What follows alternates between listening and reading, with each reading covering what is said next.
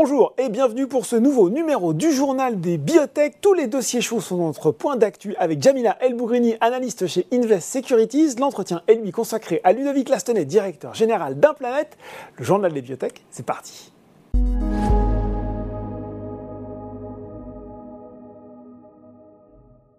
Et je suis en compagnie pour notre point d'actu de Jamila Elbougrini, analyste biotech chez Invest Securities. Bonjour Jamila.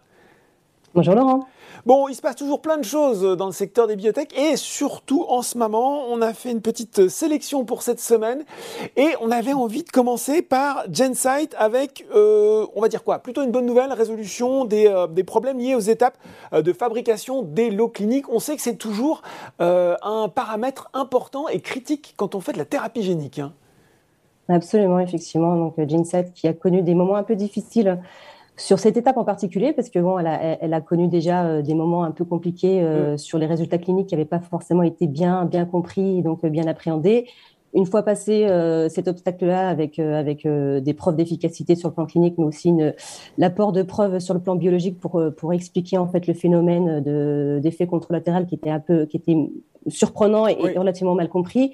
Euh, elle a été confrontée à des problèmes de fabrication, ce qui fait qu'elle a eu quand même pas mal de retard sur euh, justement euh, la, fabrication et la livraison des lots cliniques qu'elle doit absolument rendre à disposition de l'EMA pour pouvoir justement finaliser le, dossier de demande d'AMM.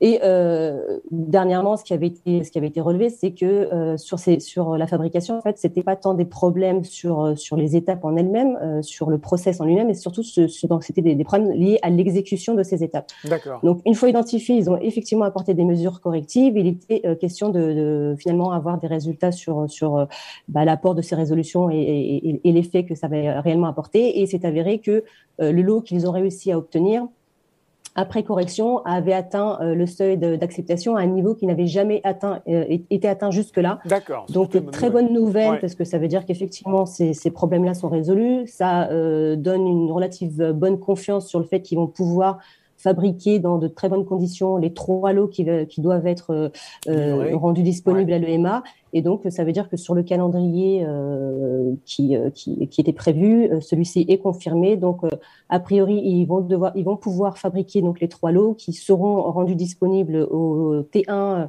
2023 de mémoire à l'EMA, en tout cas sur le début de 2023. Mhm. Et l'idée, c'est de pouvoir obtenir une un verdict définitif, donc un go-no-go de l'EMA sur le T3 2023. Et donc, euh, si ça ressort positif, et, bon, en, l'occurrence, vu les différentes discussions qu'ils ont eues le, et euh, le fait que l'EMA se soit montrée très supportive euh, vis-à-vis de, de Gensight, on a quand même de, de, de, bons signaux qui nous laissent penser que ce, sera, ce sera plutôt positif. Et donc, la thérapie génique pourra être mise sur le marché sur la fin de l'année 2023. Bon, ben voilà, ça, on va se dire que c'est plutôt une bonne nouvelle et il en faut euh, autre, euh, autre société, Quantum Genomics, qui va nous présenter euh, des résultats de phase 3 dans l'hypertension. Ce sera le 7 novembre. Exactement. Donc, Quantum Genomics qui devait présenter ces résultats-là début d'année. Mm. Finalement, ça a été décalé. Donc là, aujourd'hui, on sait donc avec certitude que ce sera présenté à l'occasion de l'AHA, donc l'American Heart Association, donc qui était un peu le congrès dédié à la cardiologie à l'échelle à l'échelle mondiale. Et euh, effectivement, euh, initialement, ça devait être présenté le, le 4 novembre et euh, très récemment, ils ont annoncé que finalement, ça a été décalé au 7 novembre parce qu'ils devaient faire euh, un peu la session d'ouverture du congrès et finalement, ils vont faire la session clôture, entre guillemets, euh, puisque l'association a, a, décidé de, de faire une, une, présentation qui sera vraiment dédiée à l'hypertension euh, résistante. Donc, c'est vraiment le, positionnement de cœur de, de Quantum. et donc, à cette occasion, en fait, on a, on a les acteurs qui sont en liste euh, qui vont, euh, qui vont présenter, dont donc Quantum, et également son concurrent qu'on regarde, qu'on regarde de façon enfin, de plus proche, en tout cas, c'est Idorsia. donc là, l'idée, ce sera de présenter surtout les résultats de, de phase 3 fraîche, puisque faut rappeler que la société a deux études cliniques de phase 3 en parallèle, donc fraîche et refresh. Euh, la différence essentielle entre Fresh et Refresh, euh, c'est que sur Refresh, on est sur une cohorte un peu plus importante puisque euh, cette, cette, étude a été designée pour répondre un petit peu aux exigences de la, de la FDA. Et il sera également question de regarder, de suivre en tout cas le, euh, la safety de la sécurité euh, à long terme, puisque sur cette étude refresh sera utilisée la nouvelle formulation du ferribastat, là où l'étude fraîche en fait utilise encore l'ancienne formulation, donc qui nécessite deux prises par jour versus une prise par jour sur la nouvelle formulation. Donc voilà, on, on aura quand même des premiers résultats euh, cliniques. Euh, donc, c'est euh, le plus gros catalyseur attendu pour la société dans les prochains mois. Donc, gros rendez-vous pour Quantum sur, sur ce rendez-vous-là. gros rendez-vous et on l'a noté dans notre agenda. Euh, News aussi, Dosé Immuno, qui a communiqué récemment sa stratégie pour les prochains mois. Et puis, on en sait un petit peu plus sur la vision de son nouveau dirigeant. C'est exactement ça, effectivement. C'est la première fois que le nouveau CEO donc, euh, a, pris la parole pour, euh, pour mm. présenter euh, le groupe. effectivement, à cette occasion, il a, il a dévoilé sa vision et donc sa, sa stratégie qui ne change pas radicalement de ce qui était la stratégie précédente de, nos Donc, il n'y a pas de rupture. L'idée, c'est de rester sur un business model tel que l'on connaît, qu'on connaissait de Dosing donc qui, qui consiste vraiment à nouer des partenariats pour pouvoir se financer et euh, ne pas nécessiter en tout cas de, faire appel au marché pour pouvoir se, financer, ce qui euh, fonctionne très bien avec Osé puisque euh, depuis sa cotation en 2015, elle n'a eu recours qu'à y a deux augmentations de capital, euh, la première lors de son IPO et la deuxième en fin 2020. Sinon, hormis ça, elle se finance vraiment avec les, milestones et upfront qu'elle reçoit de ses partenaires, donc ça, fonctionne plutôt bien. La volonté du, nouveau CEO, c'est vraiment de rester sur ce business model-là. Euh, aujourd'hui, la société présente dans son pipeline 5 à 7, euh, actifs, en tout cas en clinique.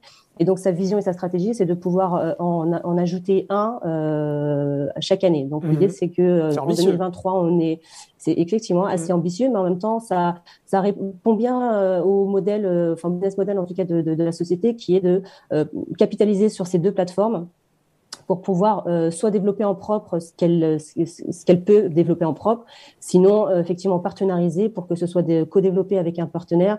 De toute manière, euh, in fine, la société veut vraiment rester une société R&D et n'ambitionne pas du tout de vendre en, en, propre. Donc, même si elle développe des produits par elle-même sur des indications qui restent qui restent de petite taille, donc qui, qui donc a priori nécessitent moins de coûts de développement. Euh, de toute manière, l'idée, c'est quand même d'aller partenariser pour, euh, pour le market access et pour la mise sur le marché. Donc, euh, pas de rupture radicale, mais effectivement, une ambition assez, assez enfin, une, vision assez ambitieuse avec cette volonté d'amener en clinique un produit par an, sachant qu'aujourd'hui, elle a quand même déjà trois produits encore en préclinique, qui sont déjà prêts, qui ont montré de bonnes preuves et qui sont euh, assez intéressants puisqu'ils sont assez. Euh, enfin, la société développe essentiellement des first in class, donc a priori, elle n'a pas de, de concurrents directs, donc c'est vraiment des produits très innovants. Et, et, et donc, c'est la volonté confirmée du, du nouveau CEO récemment. Bon, plutôt, plutôt convaincant hein, quand je vous écoute, Jamila, en tout cas sur cette, sur cette stratégie.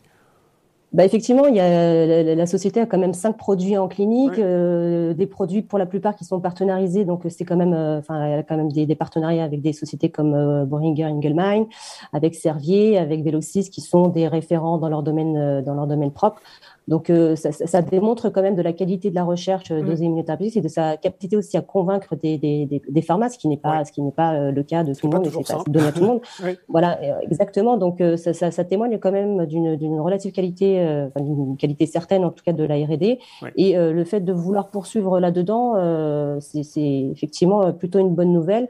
Euh, l'autre petite chose aussi à noter, c'est que euh, ce que ce qu'attendait le marché aussi, c'était euh, de savoir un petit peu ce qu'il en était du programme TEDOPI, donc mhm. la, phase 3 dans le cancer du poumon NSCLC, puisque c'était le principal catalyseur. On savait qu'il y avait des premières preuves effectivement, des premières preuves d'efficacité qui étaient ressorties sur la première étape de la phase 3 qui avait été initiée avant le Covid. Et malheureusement, COVID, le Covid étant arrivé, ça, ça, ça a empêché le lancement de la deuxième étape. Voilà, donc il était question euh, de savoir, euh, de par les discussions avec les, autorités réglementaires, notamment la FDA, s'il était possible, en fait, sur la base des premiers résultats, de pouvoir euh, commencer à distribuer le produit. Donc, on est sur des patients qui sont en échec de d'inhibiteurs, de, de, checkpoint inhibiteurs. Voilà, donc c'est des gens qui, des patients qui n'ont pas de solution thérapeutique. Et donc, comme on avait quand même des résultats plutôt encourageants, l'idée c'était de savoir si le, produit pouvait être donné avant une AMM définitive et en parallèle lancer peut-être une, étude clinique complémentaire pour mhm. pouvoir déposer une demande d'AMM définitive, en tout cas complète. Là, euh, ça n'avait jamais été dit de façon très claire. Effectivement, sur le dernier, euh, dernier euh, meeting, en tout cas le dernier call qui a été fait avec le nouveau CEO, ça a été dit très clairement qu'il était aujourd'hui la décision n'était pas prise, mais que eux s'orientaient plutôt sur une nouvelle phase 3 très probablement. En tout cas, c'est le scénario le plus probable selon eux. La décision finale devrait tomber en 2023 et donc ils espèrent pouvoir initier cette nouvelle phase 3 en 2023. Donc c'est ce qui avait déjà, d'ailleurs provoqué une petite chute du, du titre il y a deux semaines. C'était le fait qu'aujourd'hui on était clairement, euh, enfin, il était clairement dit euh, que ce serait très probable que ce soit ce scénario-là qui soit privilégié, mmh, mmh. ce qui évidemment euh, suppose donc un décalage dans la mise dans la mise sur le marché et puis surtout en fait des coûts supplémentaires pour pouvoir porter cette phase 3. Néanmoins, voilà, Osé a quand même rassuré en disant que si si elle devait supporter les coûts toute seule, aujourd'hui, elle était en capacité de le faire. Donc, a priori, il n'y a pas de trop de d'inquiétude à avoir sur sur ce point. Bon, très bien pour ce point complet sur Rosé. On voulait finir rapidement sur Adosia, euh, parce que là, c'est plutôt un, gadin, un gadin en bourse, euh, la valeur qui cède quasiment 35% sur un mois. Qu'est-ce qui s'est passé sur Adosia?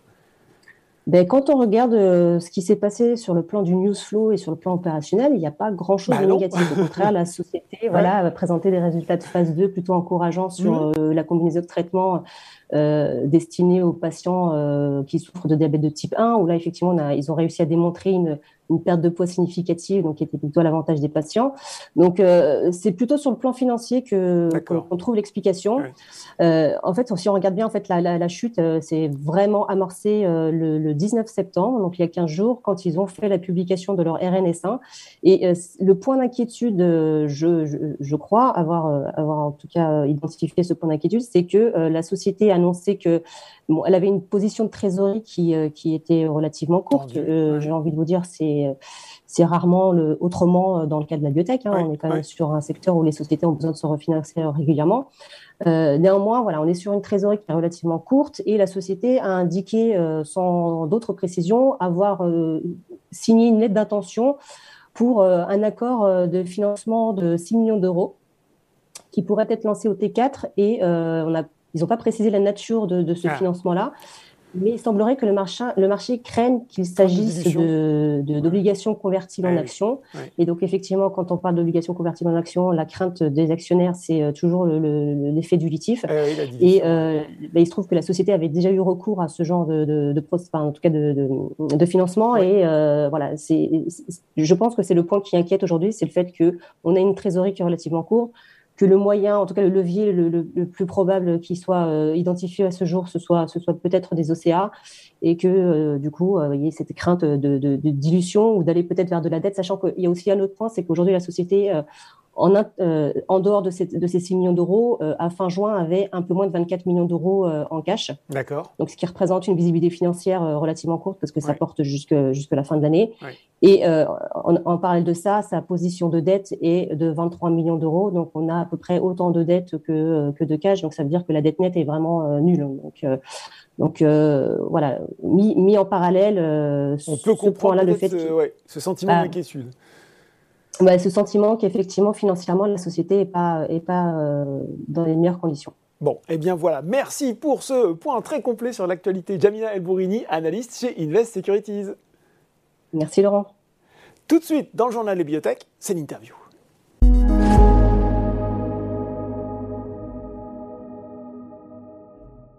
Et je reçois pour l'entretien Ludovic Lastonnet, directeur général d'Implanète. Bonjour Ludovic. Bonjour. Alors, un planète pour les internautes qui ne vous connaîtraient pas, c'est euh, cette, medtech bordelaise introduite en 2013 qui développe une gamme d'implants pour les chirurgies euh, du genou et du rachis. Son produit phare, c'est Jazz, un plan de dernière génération destiné à améliorer le traitement des troubles de la colonne vertébrale nécessitant une chirurgie de fusion rachidienne. Euh, Ludovic, si on se parle aujourd'hui, c'est parce que l'actualité récente d'un planète, elle est riche. On va notamment commencer par cette annonce. Il y a eu cette collaboration annoncée fin juin avec la société chinoise Sanyu Medical. Elle a été, on va dire, entériné, pour faire simple, le 19 septembre, avec un partenariat, je cite, commercial, technologique, financier. Et ben forcément, moi j'ai envie de tout savoir. Comment s'est nouée cette euh, relation? Qui est, on peut en savoir un petit peu plus sur son new médical et puis pourquoi avoir choisi ce partenaire? Allez, trois questions en une pour commencer. Ah, c'est très intéressant. En fait, c'est un partenariat. En fait, c'est une, une stratégie qu'on avait nous euh, depuis euh, environ trois ans d'aller sur le marché chinois. Pour une raison principale, c'est que euh, du fait des liens un peu privilégiés qu'on a avec certaines sociétés scientifiques très spécialisées, comme la SRS, qui est la, société reconnu mondialement pour le, euh, qui regroupe les chirurgiens spécialisés dans le traitement des grandes déformations, donc de la scoliose. Mhm. On avait rencontré des, des, des, chirurgiens chinois qui étaient très intéressés par la technique que nous avions développée déjà, donc la, la technologie de, de, bande sous la mer pour le traitement de la scoliose. On avait re-rencontré ces gens-là euh, euh, lors de visites euh, à la PHP à Paris, tant à Robert Debré qu'à Georges Pompidou, et ces gens-là réclamaient euh, la bande sur le marché chinois. Mais on avait quand même un frein parce que la Chine, ça fait un peu peur pour une petite société française. Et comment aborder ce pays-là? Mm. Et c'est vrai que depuis trois ans, on regardait nous en interne avec les équipes marketing, avec avec les équipes ventes et aussi avec notre, notre direction médicale, comment aborder ce pays-là. Et, et, on nous avait conseillé euh, de nouer un partenariat, c'est-à-dire d'y aller directement avec euh, une stratégie de distribution classique. D'abord, il fallait avoir une multitude de distributeurs, mais que les Chinois étaient très souvent euh, peu fidèles dans les affaires, et qu'on nous avait conseillé de, de trouver un, un, un, industriel de renom avec qui on nouerait un partenariat. Et qui plus est, si en plus il, il pouvait être en plus stratégique et financier, ce serait une bonne chose pour démarrer une coopération viable à long terme. Bon. Euh, on, a, en fait rencontré ces gens-là euh, euh, il y a maintenant un an et demi, mais c'était une équipe qu'on connaissait depuis très longtemps, puisque c'est une équipe très, je vais dire, western, très occidentale, mhm. puisque ce sont des, dirigeants qui, qui ont des doubles nationalités. Le grand patron de Sanyu, c'est un franco-chinois hein, qui, qui, qui, a fait sa carrière en Europe et principalement en France dans une société qui s'appelle Medtronic.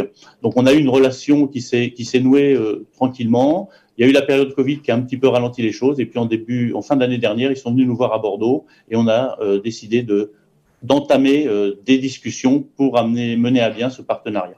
Bon, comment ça va se dérouler euh, concrètement dans les mois qui viennent sous ces différents aspects ce partenariat alors, Sanu Medical, c'est un gros faiseur de produits d'implants pour la chirurgie du rachis en, en, Chine, puisque c'est le numéro 2 chinois. En Chine, comme dans tous les pays du monde, il y a une prédominance de deux ou trois acteurs américains. Et puis, il y a toujours des acteurs locaux. Alors, l'acteur local chinois, c'est beaucoup plus gros qu'un acteur local français. Mhm.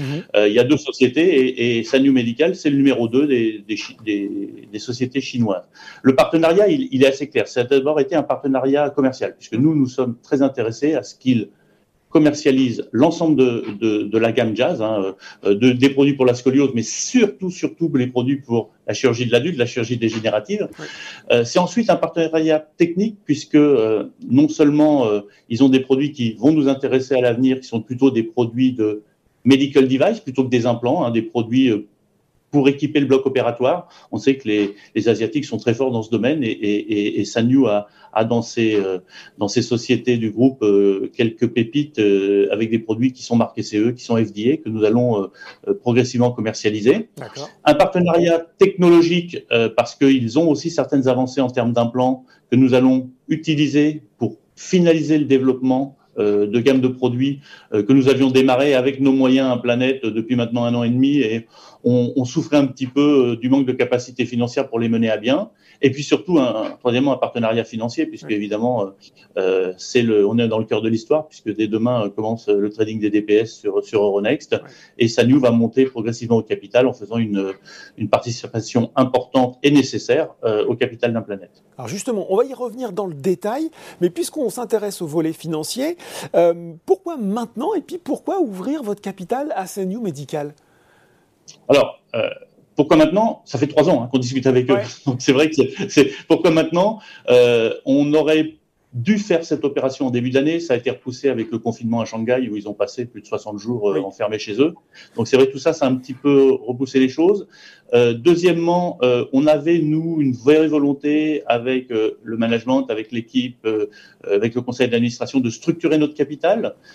et on avait aussi une véritable volonté de se désengager des financements de type OCAPSA, oui. qui sont un très dilutifs et, et, surtout qui sont un peu de la course en avant. C'est-à-dire qu'on ne va pas, entre guillemets, cracher sur ce que l'on a fait depuis, depuis maintenant 5-6 ans. Uh-huh. Mais c'est vrai que on avait besoin, euh, un d'avoir d'un peu de visibilité en stabilisant le cours de bourse et en, essayant de recréer euh, de la valeur, parce qu'on estime quand même qu'aujourd'hui, euh, une société qui, qui, qui, est aux alentours entre 8 et 9 millions de chiffre d'affaires, mmh. valorisée 4 millions, avec la technologie que l'on a, avec cette technologie unique, avec aujourd'hui la, la, notre, nos parts de marché, tant sur le marché français que nos performances aux États-Unis, on estime que c'est qu'aujourd'hui la market cap d'un planète est largement sous-évaluée. Donc c'était important pour nous de, de faire rentrer, de structurer euh, et de structurer, je pense, avec un, enfin on pense qu'avec un industriel, c'est comme un, un, un gros pas en avant pour la société plutôt que de faire rentrer des fonds d'investissement. Bon, un gros pas en avant pour la société. Alors, question importante quand même. On va rentrer euh, dans le détail. Il y a eu beaucoup de questions d'actionnaires hein, sur la, on peut le dire, la complexité de l'opération. On le rappelle, il y a une levée de fonds globale de 5,5 euh, millions d'euros qui comprend une augmentation de capital. Vous m'arrêtez si je dis des bêtises, hein, de 2,98 millions via des émissions d'APSA avec maintien du DPS, on l'a vu, plus une émission euh, de BSA, de bons de souscription d'actions, qui permettent une levée de fonds complémentaire de 2,98 millions d'euros. Et on rappelle que pour cette opération, il y a un engagement de souscription de 5 millions d'euros, donc elle est en grande partie sécurisée euh, de la part de Sanyu. Euh, dit comme ça, Ludovic Lastonnet, ça donne un peu la migraine, mais vous allez m'expliquer le rationnel derrière l'opération et à quoi surtout vont servir ces fonds. Voilà. Alors, euh, c'est vrai que ça peut paraître complexe, mais c'est la complexité de Ronex, c'est la complexité d'une société euh, cotée. Euh, pour pouvoir faire une augmentation de capital, de solutions, soit on fait ce qu'on appelle un tour privé, euh, avec des, des, résolutions réservées à des acteurs qui peuvent être des fonds d'investissement ou des acteurs du métier. Euh, mais ça, ça implique, enfin, ça, ça, ce qui se passe, c'est que bien évidemment, il n'y a qu'un acteur qui va mettre et ça va diluer énormément les actionnaires existants. Donc nous, on a privilégié, comme on l'avait fait par le passé, hein, privilégié l'opération avec DPS, un engagement ferme et définitif puisqu'on veut sécuriser et Sanyu euh, dans nos diverses discussions, bien évidemment, euh, on a identifié ce besoin de trésorerie de l'ordre de, de 4 à 6 millions d'euros pour hmm. aller atteindre l'équilibre. Et c'était ça qu'ils voulaient apporter à un planète pour avoir maintenant, maintenant une horizon et un, un horizon qui s'éclaircit. Mais eux comme nous, euh, et ça je, tiens à le dire, eux comme nous souhaitaient faire cette opération avec conservation des droits préférentiels de souscription hmm. pour pouvoir permettre aux actionnaires existants qui sont en majorité des petits porteurs sur un planète, mm. qui nous ont fait confiance, qui ont été largement euh, dilués dans les années passées euh, et que et qu'on souhaitait aujourd'hui, à qui on souhaitait aujourd'hui permettre de pouvoir souscrire afin d'éviter une surdilution euh, lors de cette opération. On est en train de créer de la valeur. Euh, si on avait fait un tour privé classique, il y aurait eu encore une décote sur le cours, comme vous l'avez mentionné. Mm. Euh, on va avoir un premium, c'est quand même assez exceptionnel. C'est-à-dire qu'aujourd'hui, euh, sur un cours qui, euh, qui tourne entre 0,17 et 0,19 mm. centimes d'euros, on a Sanyu qui, dans un premier temps, va investir la première tranche à 0,28 et la seconde tranche déjà engagée, puisqu'on a, les, on a le bon de souscription, on a l'origine des fonds, on sait exactement que l'argent va arriver dans le cours de, au cours du mois de février ou mars à 0,32. Donc on a création de valeur immédiate, ce qui est comme assez paradoxal euh, dans la situation actuelle du marché. Mm. Euh, donc voilà, c'était ça. Alors complexe, oui, parce que c'est propre à ce type d'opération et, et c'est vrai que ça donne un peu le tournis et surtout c'est très long parce que parce qu'entre le moment où on lance et le moment où un peu va récupérer les fonds, il se passe quatre semaines. Euh, si on avait fait une opération straight, ben on aurait on aurait fait 5 millions d'euros d'augmentation de capital, dilution pour tout le monde, y compris pour les actionnaires euh, fondateurs dont je fais partie. Là, on a préféré privilégier cette opération avec donner la possibilité aux actionnaires actuels de participer par le biais des DPS. Bon, c'est clair. Euh, excusez-moi, moi je me projette toujours un petit peu en avant. Est-ce qu'à terme, euh, une OPA de ce New Medical sur un planète, c'est de l'ordre de l'envisageable? Alors, euh, on ne peut jamais dire jamais. Aujourd'hui, ce n'est pas envisagé par, par, par Sanyu, tout au moins dans, dans les échanges qu'on a avec eux. Alors, pour le moment, ils ne sont pas encore au capital, donc c'est vrai que. Je vais un peu vite en Euh, maintenant, c'est une, une, chose qui est certaine. Euh, la volonté de Sanyu, c'est d'occidentaliser euh, leurs relations, leurs relations commerciales, leurs relations technologiques. Ils sont persuadés qu'ils ont des technologies qui, qui peuvent se, se, commercialiser dans les pays de l'Ouest. Alors, quand je dis les pays de l'Ouest par rapport à la Chine, donc c'est l'Europe principalement continentale où nous on est assez fort. Mmh. C'est les États-Unis où on a notre petite tête de pont et Planète America. Et ils sont très intéressés par ça. Euh, ils sont très intéressés par l'équipe, on se connaît depuis très longtemps, euh, euh, tant sur le point R&D que marketing, c'est des gens qu'on qu rencontrait régulièrement. Et ils sont surtout très intéressés par garder cette emprise française et surtout Et à notre grande surprise, euh, il y a six ou huit mois, quand on a commencé à parler de l'opération, ils souhaitent conserver la cotation sur Euronext. Donc, une OPA, je ne peux pas dire non. Euh, je pense que la philosophie est plus vers quelque chose de constructif que d'aller euh, chercher à tout prix des, des, parts de capital ou une majorité. Une fois qu'on a dit tout ça, il va falloir maintenant m'expliquer ce que ça donne. Un, en termes d'horizon financier pour un planète, parce que je crois que la trésorerie, avant, euh, elle était au 30 juin dernier autour de 500 000 euros, si ma mémoire est bonne, ou si j'ai bien euh, noté. Et puis surtout, voilà. Euh, il y a des fonds qui vont rentrer. Quels vont être les développements d'un planète durant finalement durant les mois, les années qui viennent? Qu'est-ce qu'on se met désormais à l'agenda? Alors, comme vous l'avez dit, la trésorerie était, très tendue à fin juin. Euh, on avait des systèmes de financement qu'on a volontairement stoppés suite à la dernière Assemblée générale. On a, on a véritablement voulu stopper les OCAPSA. Donc c'est mhm. vrai qu'on on, marche, comme faut dire, sur un, filet de gaz, mais on sait aujourd'hui qu'on a cet argent qui va rentrer et on le sait depuis maintenant, avec un engagement ferme depuis maintenant deux mois. Il fallait juste le temps de mettre en place l'opération. Euh, les 5 millions d'euros aujourd'hui, c'est ce qu'on a identifié pour pouvoir aller à l'objectif qui est toujours le même, mhm. mais qui, qui, se repousse d'année en année malheureusement, qui est l'objectif d'équilibre financier. Qui dit équilibre financier dit chiffre d'affaires. Oui. Avoir un chiffre d'affaires substantiel euh, qui va nous permettre d'aller à cet équilibre financier, aujourd'hui, il est impératif qu'on que, un, on se ressente sur le rachis, ce que l'on a fait, puisque je vous rappelle que dans les 12 derniers mois, on a cédé notre activité genou euh, à un groupe français euh, qui aujourd'hui a, repris a repris cet actif, mm. même si on est toujours contract manufacturer, c'est on fabrique pour eux puisqu'on est détenteur du marque HE, mais aujourd'hui on n'a plus du tout d'activité dans la, dans la prothèse de genou. Mm. Je rappelle que euh, le groupe Menix qui a, euh, qui a fait l'acquisition du genou nous doit encore des, des milestones, des, des, des, points de, versement d'argent qui va arriver aussi sur les euh, 3, 6 et 12 mois. Il reste à peu près 2 millions d'euros qui mm. doivent retomber aussi dans, dans les caisses d'un planète. Euh, et, et l'argent de Sanu aujourd'hui va plutôt être dédié à continuer le recentrage sur le rachis. On a fait l'acquisition de l'OSD et on a surtout des grands projets de développement de produits qu'on avait initiés il y a un an et demi. Ils sont très intéressés par la techno qu'on avait commencé à développer, mais on, manquait un petit peu d'essence, hein, de, mmh. gaz, mmh. pour pouvoir aller plus vite. L'objectif des 5 millions d'euros de Sanyu, c'est ce qu'on aurait pu faire en trois ans, on va essayer de le faire en un an et demi.